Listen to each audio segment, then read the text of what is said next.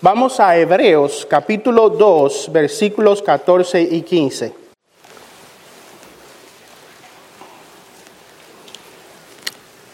Y luego de leer este pasaje vamos a orar. Dice así, Hebreos capítulo 2, versos 14 y 15. Así que, por cuanto los hijos participan de carne y sangre, él igualmente participó también de lo mismo, para anular mediante la muerte el poder de aquel que tenía el, poder de la muerte, es decir, el diablo y librar a los que por el temor a la muerte estaban sujetos a esclavitud durante toda la vida. Vamos a orar.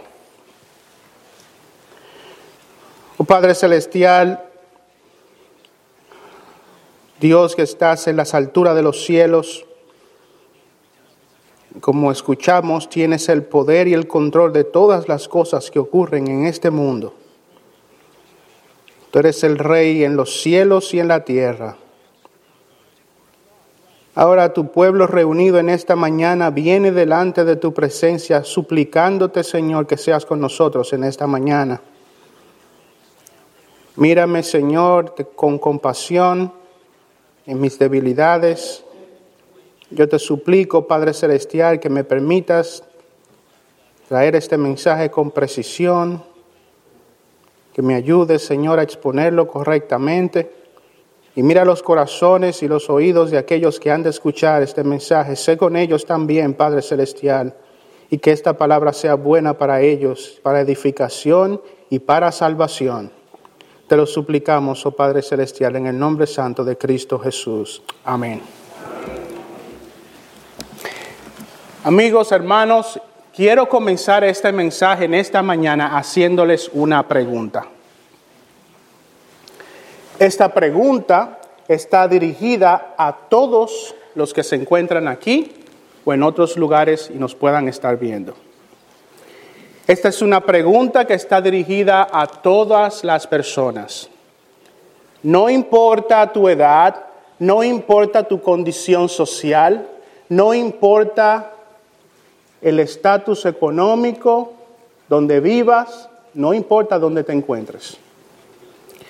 No, es, no importa si estás escuchando este mensaje presencialmente aquí, si lo estás escuchando por el internet, no importa si este mensaje lo escuchas hoy, un domingo del 2023, o quizás algunas décadas después en una grabación. Esta pregunta es para todos los seres humanos. Y es una pregunta, hermanos, de mucha importancia. Es una pregunta que debe ser considerada con seriedad. La pregunta que quiero hacerles debe ser considerada por ustedes con seriedad. Pero no solamente con seriedad, sino que debe ser considerada por ustedes con urgencia. Es una pregunta urgente y debe ser considerada por todos aquellos que la escuchan con honestidad. Y esta es la pregunta. Tú, joven, jovencita, niño, niña, quien sea que estés escuchándola, ¿tienes miedo de morir? ¿Tienes miedo de morir? Ahora fíjate que yo no te estoy preguntando si tienes temor de pasar por el proceso de la muerte. No te estoy preguntando si tienes temor de experimentar el morir. Mi pregunta es que si tienes miedo de morir en términos de lo que va a ocurrir después de pasar por ese proceso. Te preguntas, ¿a dónde iré?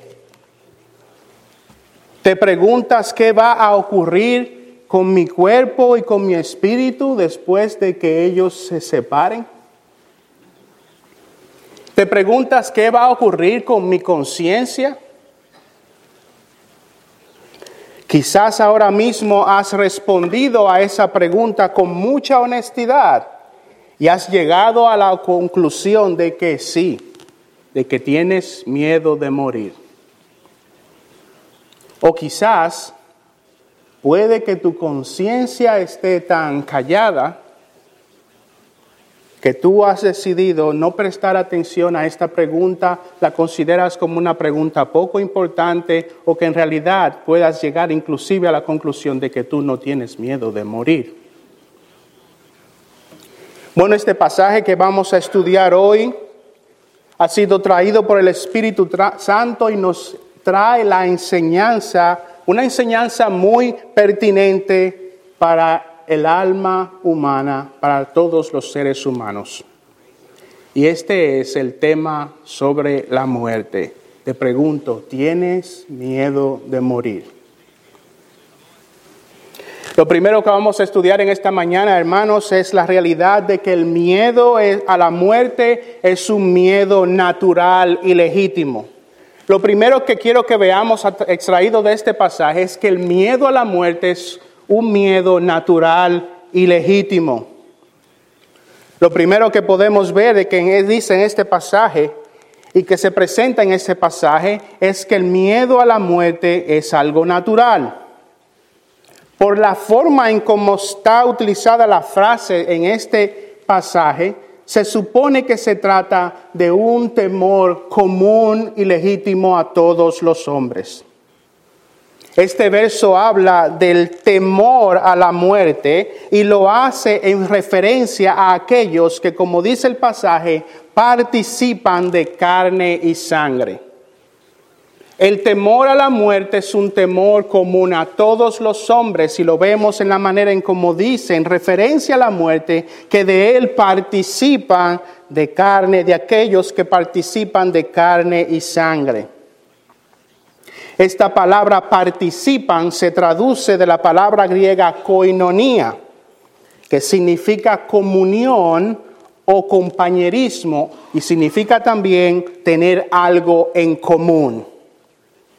Los seres humanos somos aquellos que tenemos en común la carne y la sangre, pero también somos aquellos que, como dice el pasaje, por el temor a la muerte estamos sujetos a esclavitud durante toda la vida.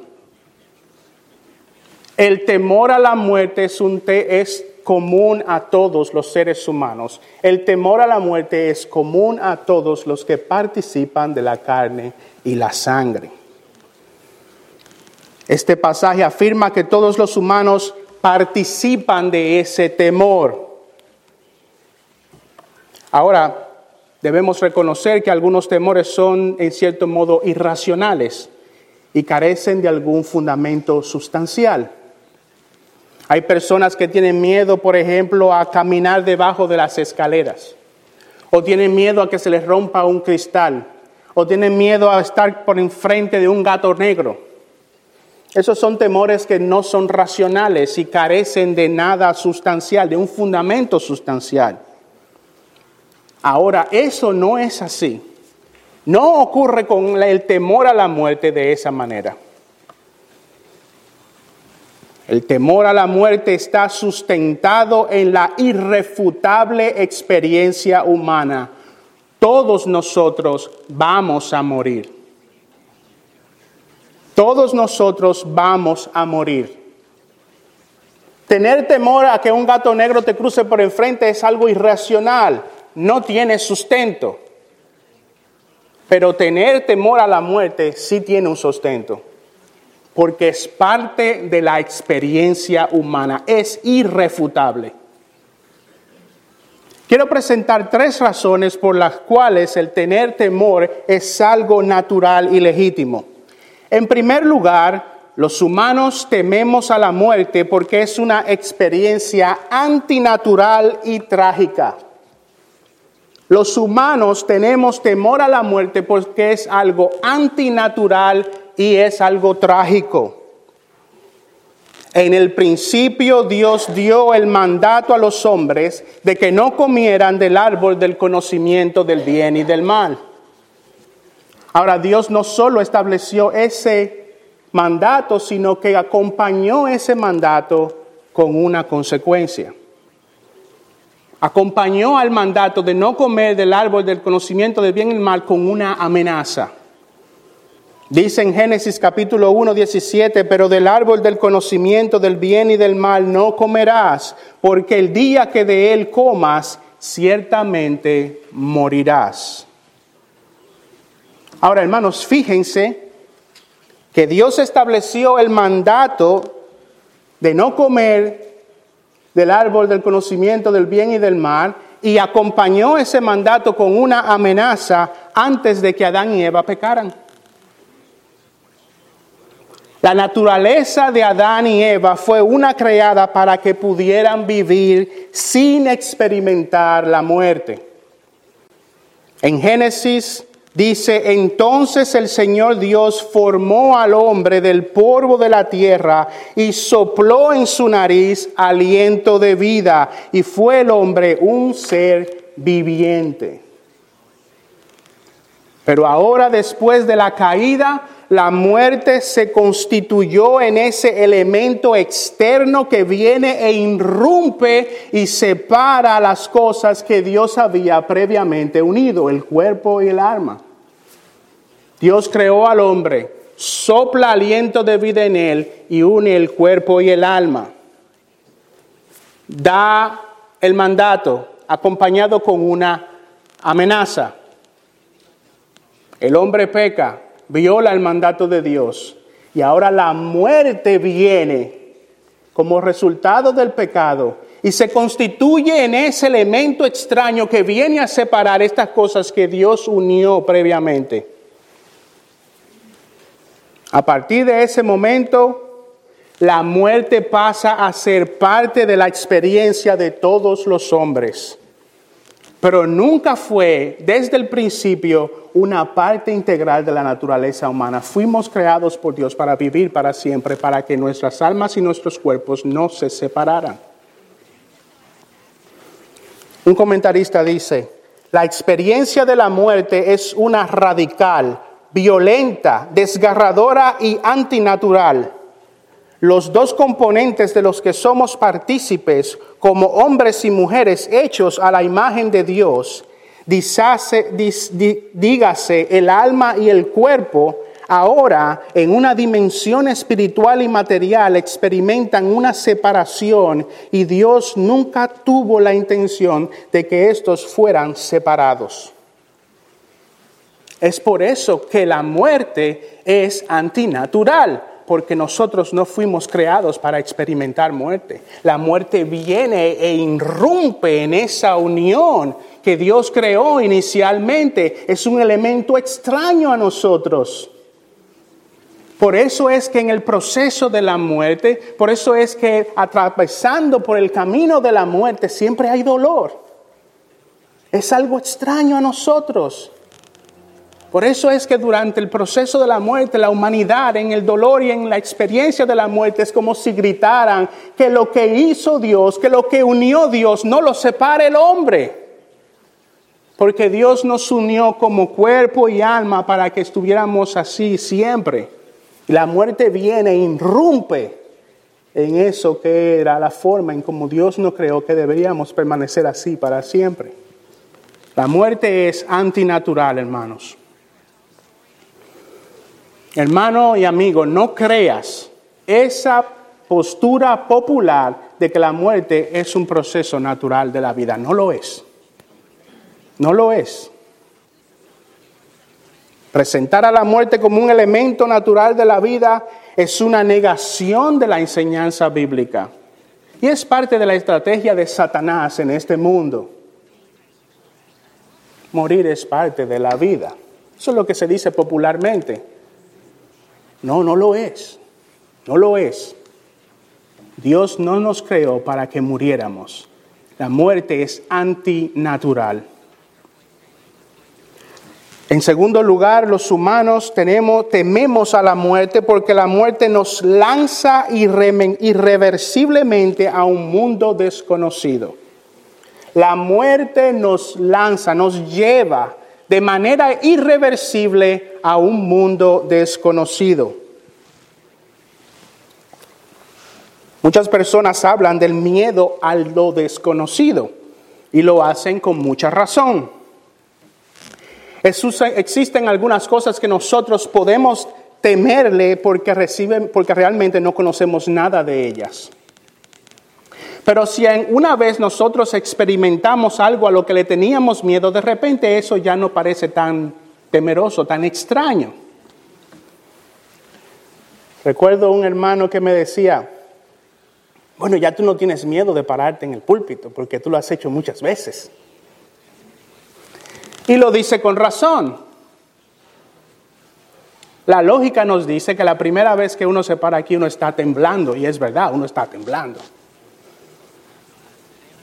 Y la lógica nos dice que después de que tú lo has hecho dos, diez, treinta veces, posiblemente ya no tienes tanto miedo. Aunque en el caso de la predicación eso no pasa así, uno siempre está temblando. Uno está trazando la palabra de Dios, eso da mucho temor. Pero la experiencia nos dice que cuando pasamos por un proceso a lo cual le tememos, una vez que ya hemos pasado por eso, no le tenemos tanto temor. Bueno, la muerte nos aterroriza porque aunque todos sabemos que vamos a morir, todos sabemos que no podremos volver de ese estado final. No hay tal cosa como experimenté morirme y ya no le tengo miedo a la muerte porque cuando me muera otra vez no voy a tener temor de eso. No, la muerte es solo una sola vez. Y esa muerte nos lanza a un lugar desconocido. La muerte es temible porque lanza al espíritu a un reino de realidades nunca experimentado antes. Por eso tener temor de la muerte es algo lógico. ¿Cuántas veces te has muerto? No sabes lo que pasa, no sabes lo que pasa después de la muerte y eso da temor. La experiencia de la muerte nos da temor porque es algo desconocido. Bueno, en tercer, lugar, los humanos tememos a la muerte porque la muerte es, es la única puerta al juicio final. Los humanos tienen temor de la muerte porque la muerte es la puerta hacia el juicio final. Y eso fue lo que estuvimos viendo el domingo pasado, ¿recuerdan? Hebreos 9, Hebreos capítulo 9, versículos 27 al 28 dice, y así como está decretado que los hombres mueran una sola vez y después de esto el juicio. La muerte es la puerta designada por Dios como la entrada hacia su corte. Una vez que el cuerpo y el alma se separan, el, alma va hacia la corte de Dios y la muerte es la puerta por donde esa alma entra. Muy elocuentemente el pastor Martin dice, como la muerte os deje, el juicio te hallará, y como el juicio te halle, la eternidad te mantendrá. Como la muerte os deje, el juicio te hallará, y como el juicio te halle, la eternidad te mantendrá. Si la muerte te encuentra sin arrepentirte, mismo te llevará hasta la corte de Dios. Moriste sin arrepentimiento, sin confesar tus pecados, sin confiar en Cristo para la, salvación de tu alma, moriste así, así mismo serás llevado ante la corte de Dios. De esa misma manera, entonces, el juez te va a juzgar. Te apareciste en la corte de Dios impenitente, mismo el juez te va a juzgar como una persona impenitente y asimismo serás juzgado y asimismo serás retenido por la eternidad como un impenitente. Algunos afirman que después de haber pasado por una experiencia traumática en sus cuerpos, pasaron por la muerte física, Algunos afirman que han vuelto de la muerte y pueden contarnos sus experiencias. Ustedes han visto eso por el internet y la televisión, mucha gente que murieron y de repente volvieron de entre los muertos. Muchos describen ver una luz blanca, otros hablan de un estado de paz y tranquilidad. Otros afirman haber escuchado una voz llamándolos por su nombre. Ariel, vuelve a la tierra, tienes una misión muy importante que cumplir. ¿Ustedes han escuchado eso? Pero nadie describe que después de que su corazón se paró, abrieron sus ojos en la corte de Dios. Nadie dice, el doctor me declaró muerto y abrí mis ojos en una corte y allí había un juez. Bueno, pues eso es lo que dice la Biblia que después de la muerte viene el juicio. Bueno, hermanos, por eso es que tenemos miedo a la muerte. Porque la muerte es antinatural. Porque la muerte es irreversible. Porque la muerte nos lanza hacia la corte de Dios. Escucha esto bien, amigo. Estas experiencias de haber muerto y haber regresado de la muerte son engañosas y contradicen lo que dicen las escrituras.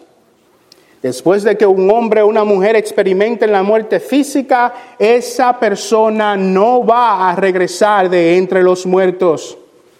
Si una persona sufre de una muerte clínica en la que su corazón deja de latir, pero en la voluntad de Dios y a través de los avances de la medicina es regresado a la vida, esto solo prueba una sola cosa, que ese día Dios no quería que tú murieras. Eso es lo único que prueba. El pastor Martín dice, no crea no creas en la idea de que no necesitas tener miedo a morir debido al testimonio de aquellos que tuvieron una experiencia cercana a la muerte. Eso es solo propaganda demoníaca. Eso es todo lo que es. Propaganda demoníaca. Ningún alma que abandone su cuerpo va a regresar a él. El día que Dios ha determinado que será el día de tu muerte, no hay avances tecnológicos, no hay avances de la medicina, no hay nada en este mundo que lo prevenga. El día que te llegó tu hora, llegó tu hora. El día de tu muerte es irreversible.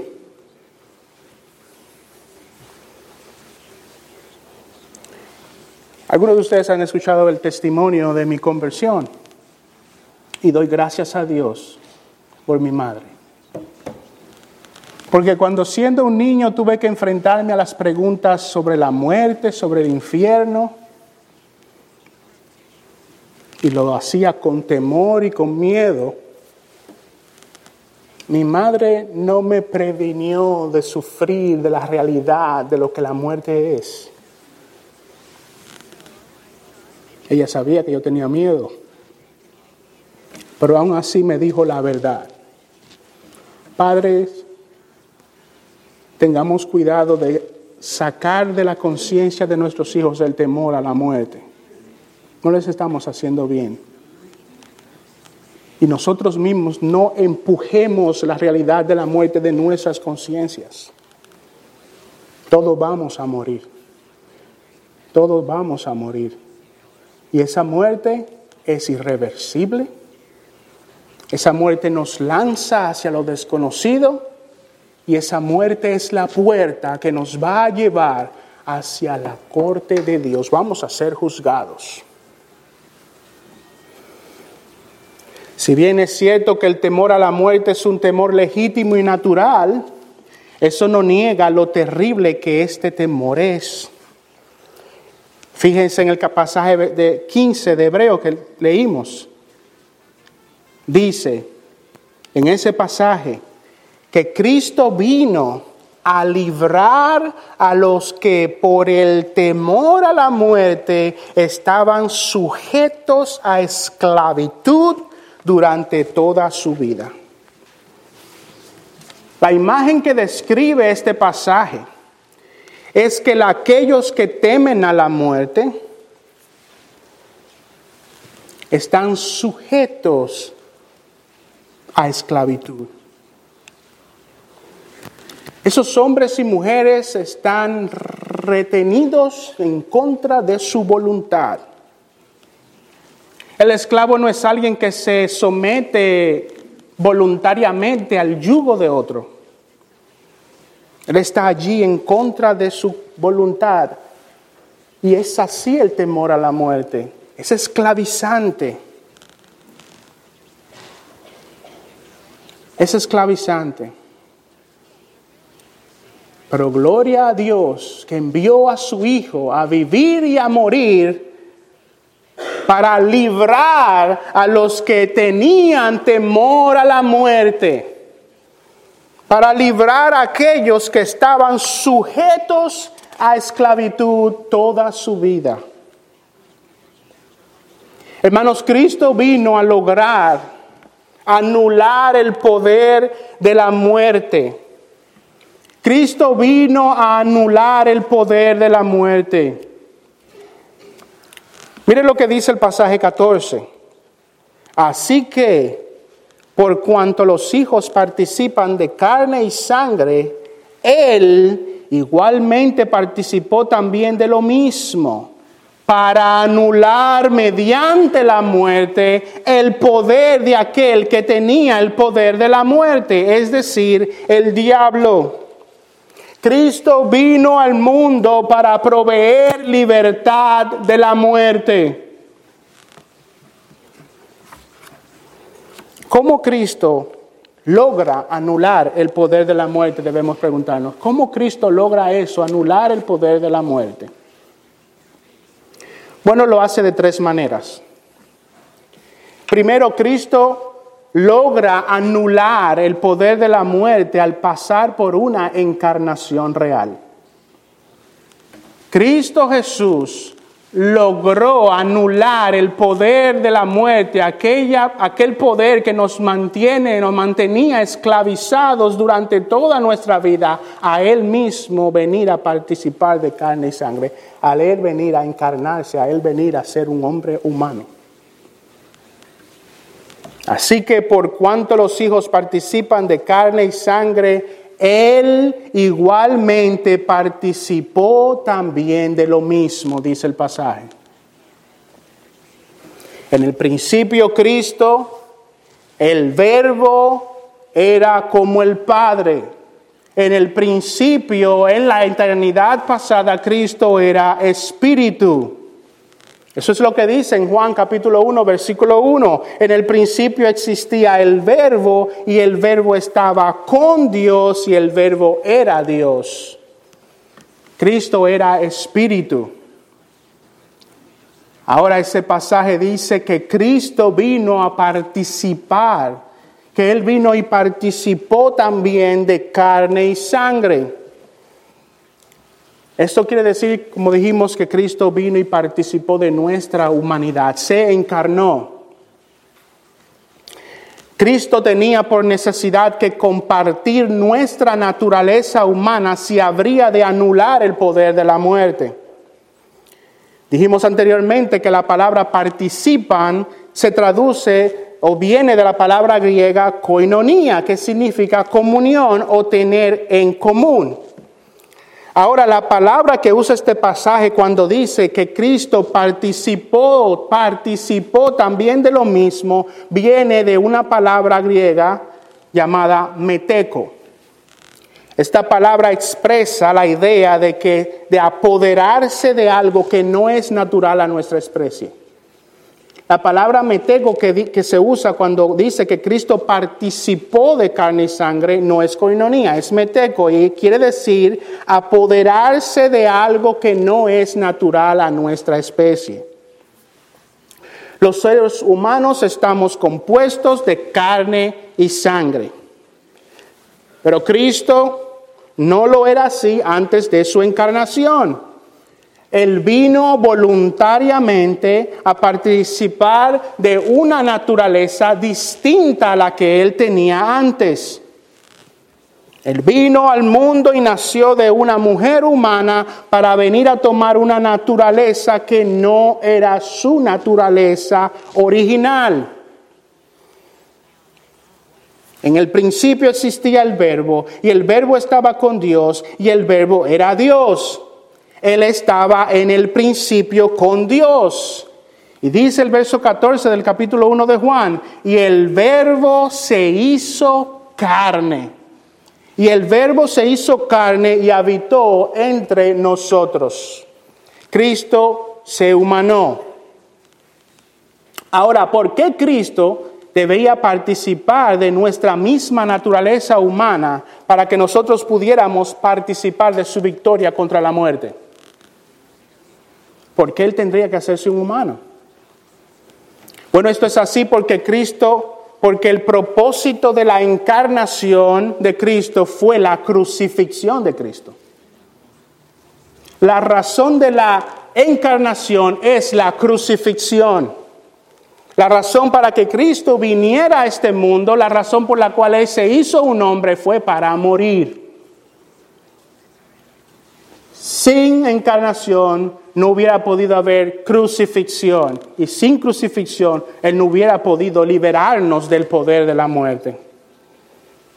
El versículo 9 allí en Hebreos dice, pero, pero vemos a aquel que fue hecho un poco inferior a los ángeles, es decir, a Jesús, coronado de gloria y honor a causa del padecimiento de la muerte para que por la gracia de Dios probara la muerte por todos. Era necesario que Cristo se hiciera un hombre para que Él pudiera morir y para que a través de su muerte nos liberara del poder de la muerte.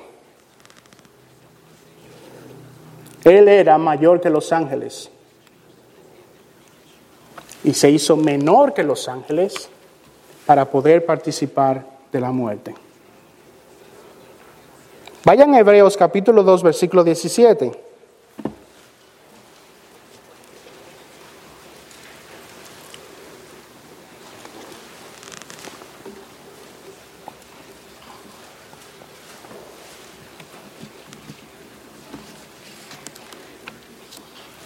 Dice, por tanto, tenía que ser hecho semejante a sus hermanos en todo.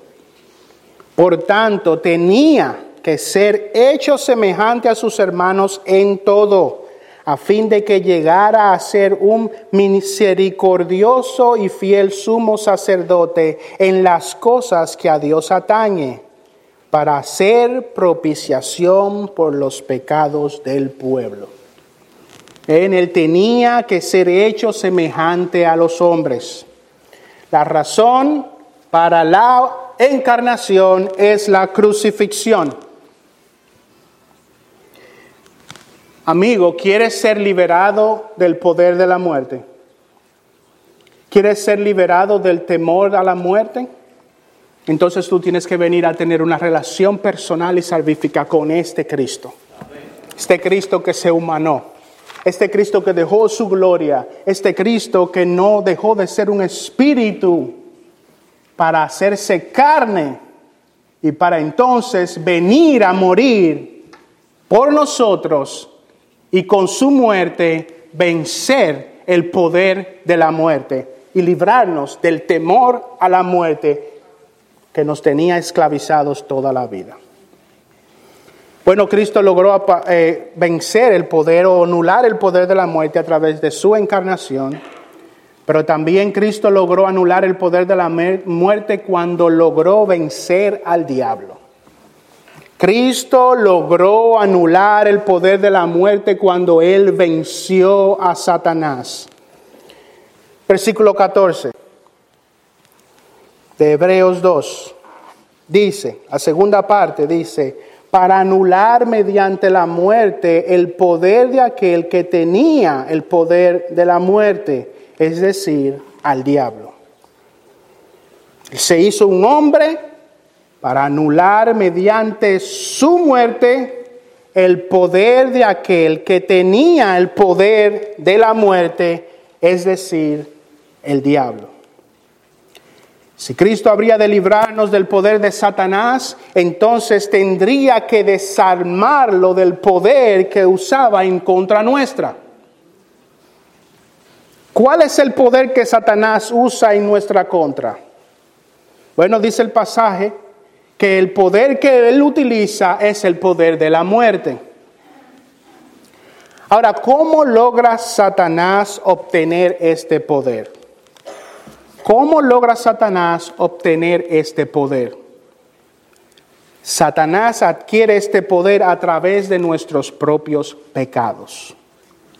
La Biblia dice que el diablo ha sido un asesino desde el principio. Satanás conoce que Dios ha determinado que el pecado tendrá como resultado la muerte. La paga del pecado es la muerte, la muerte física y la muerte espiritual. Y Satanás usa ese dictamen de Dios en contra nuestra. La paga del pecado es la muerte. Satanás lo sabe muy bien y utiliza ese decreto dado por Dios en nuestra contra. El enemigo de nuestras almas usa todos los medios disponibles para mantener a los humanos bajo la esclavitud del pecado. Satanás usa a este mundo, o como dijo el pastor anteriormente, utiliza los gobiernos de este mundo, las ideologías de este mundo, las religiones falsas de este mundo, utiliza los placeres mundanos, utiliza las falsas ideologías, las huecas sutilezas. Satanás usa los deseos corrompidos de la carne, todo lo que esté a su disposición lo utiliza para mantener a los humanos bajo el dominio del pecado. Satanás usa el poder de la muerte en contra de los seres humanos al mantenerlos allí como pecadores evitando con todo lo posible que ellos no vengan a ver la luz de Cristo. Satanás y sus demonios no necesitan venir y arrastrarte por los pies, o no necesitan venir a poseerte o hacer otras clases de cosas maravillosas. Satanás lo único que tiene que hacer para Utilizar el poder de la muerte es mantenerte allí donde estás, en tus pecados. Impenitente, Él solo necesita que tú no te arrepientas. Él solamente necesita que tú creas que Él no existe. Él solo necesita que tú creas que el proceso de la muerte es algo natural. Él solo necesita que creas que puedes tener segundas y terceras oportunidades a través de la reencarnación. Él solamente necesita que tú entiendas y creas que los placeres ilegítimos y ilegítimos y pecaminosos de este mundo son buenos. Satanás lo único que necesita es que tú pienses que Cristo y su palabra son opresivas y falta de libertad. Satanás solamente necesita que tú creas que todo está bien. Eso es lo único que él necesita dejarte tranquilo, no meterse en tu vida como la religión hace. Él solamente necesita que tú estés muy pasivo y disfrutando de todas las cosas de este mundo sin ir arrepentido a Cristo. Porque Él sabe que el día de tu muerte, la muerte que nos va a ocurrir a todos nosotros, ese día vendrá el dictamen de Dios en tu contra. La paga del pecado no arrepentido es la muerte. La muerte espiritual que te llevará hacia la corte de Dios y como llegaste a la corte de Dios, asimismo serás retenido en la eternidad, culpable. Eso es todo lo que Satanás necesita hacer, amigo. Dejarte tranquilo en tus pecados para que tú no vengas a la luz gloriosa de Cristo y te arrepientas de tu pecado y busques el perdón de Cristo para que te libere del temor a la muerte. Es así que Satanás usa el poder de la muerte. Usa el dictamen eterno de Dios en tu contra. Y te quiere allí.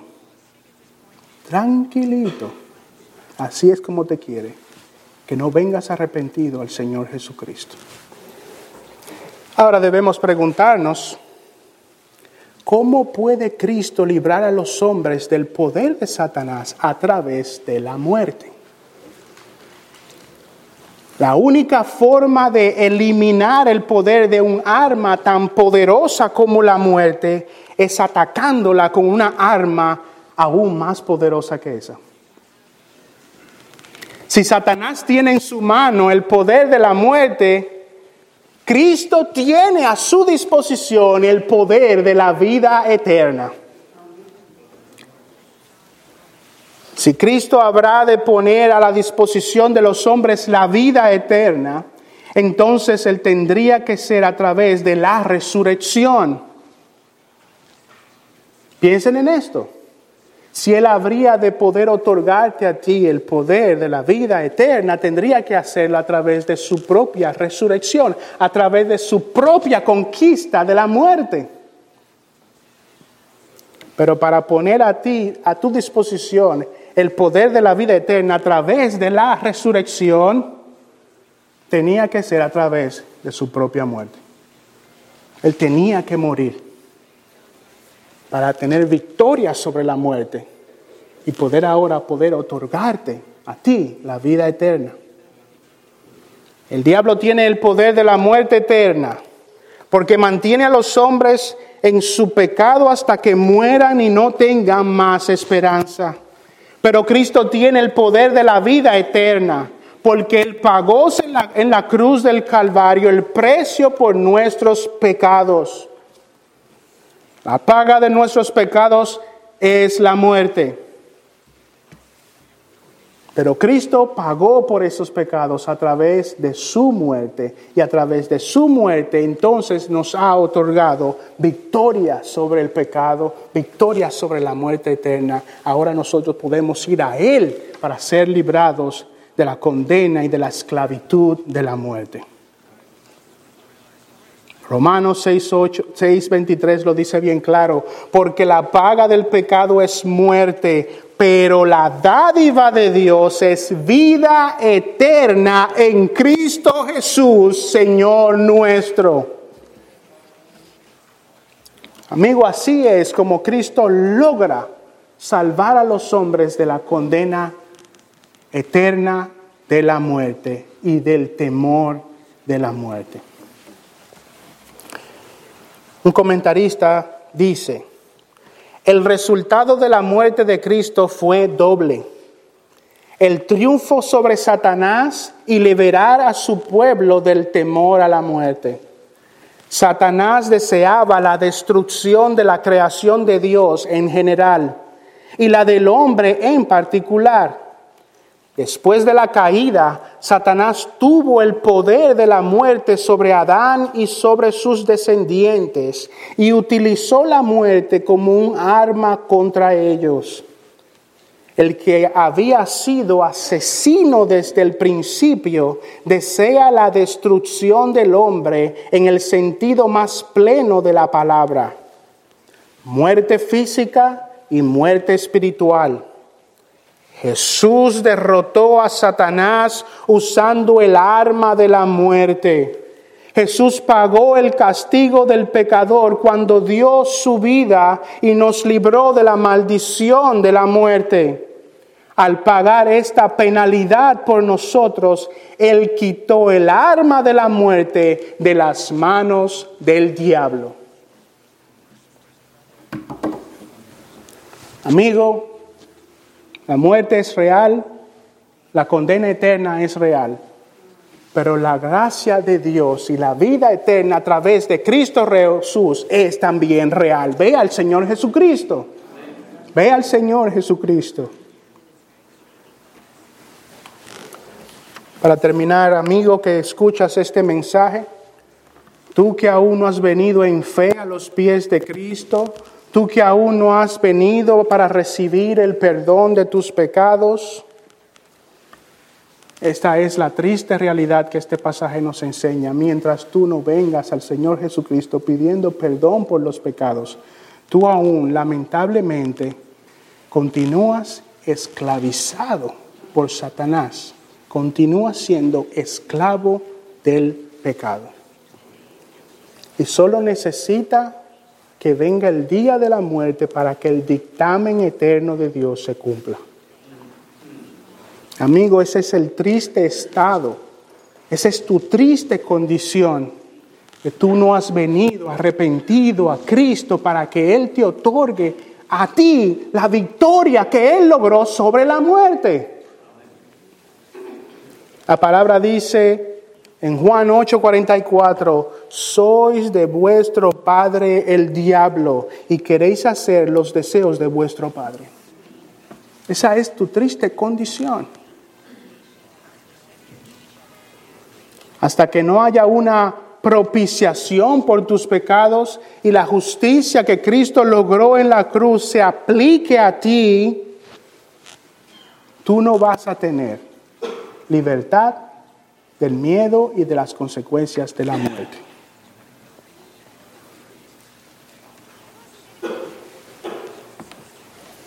Gracias a Dios porque a través de su muerte en la cruz, a través de su encarnación y su muerte en la cruz, Él nos ha dado libertad del dominio de la muerte eterna en el infierno. Amigo que estás aquí sin Cristo, eso es lo que está hoy a tu disposición. Hoy puede ser para ti el día de la salvación. Vamos a Juan capítulo 11, versículos 17 al 26.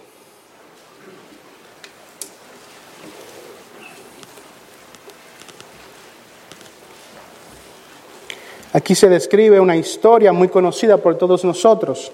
Estamos terminando.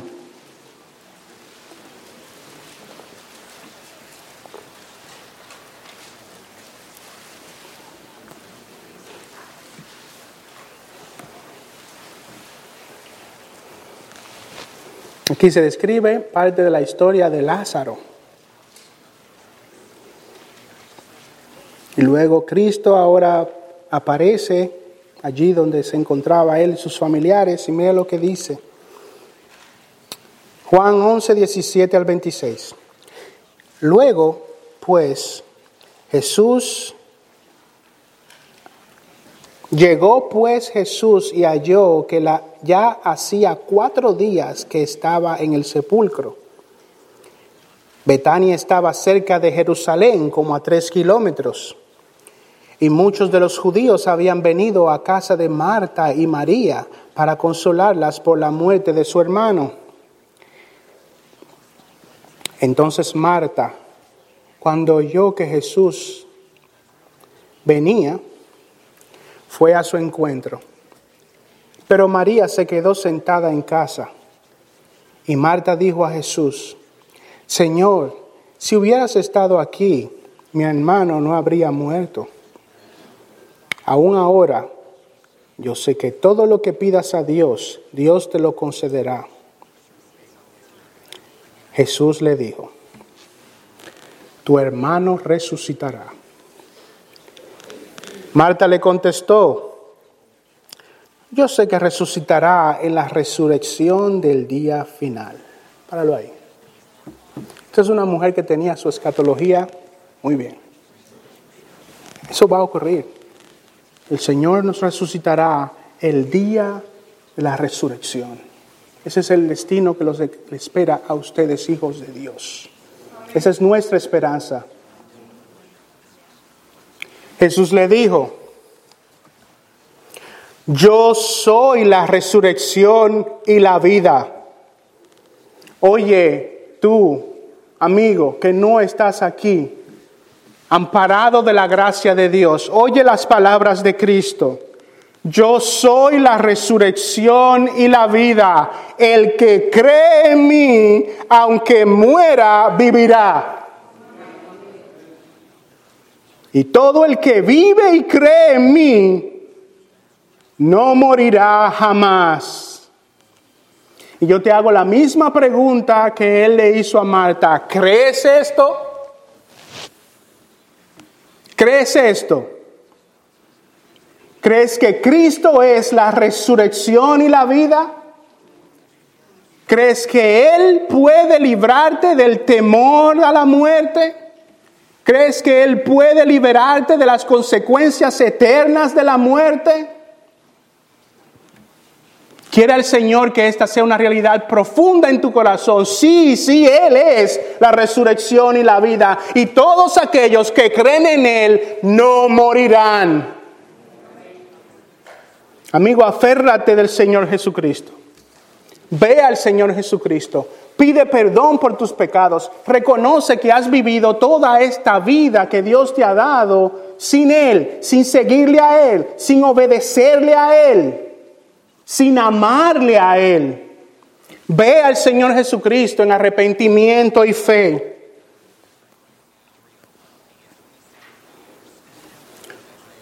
Un comentarista dice, la muerte es ese intruso armado, vicioso y horrible que toma el alma y la lleva a la presencia de los demonios y el diablo.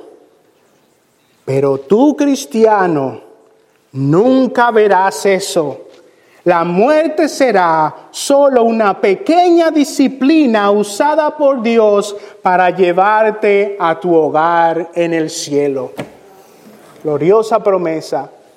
Amigo que estás aquí sin Cristo, Aférrate de Él para que esa realidad sea también la tuya. Vamos a orar.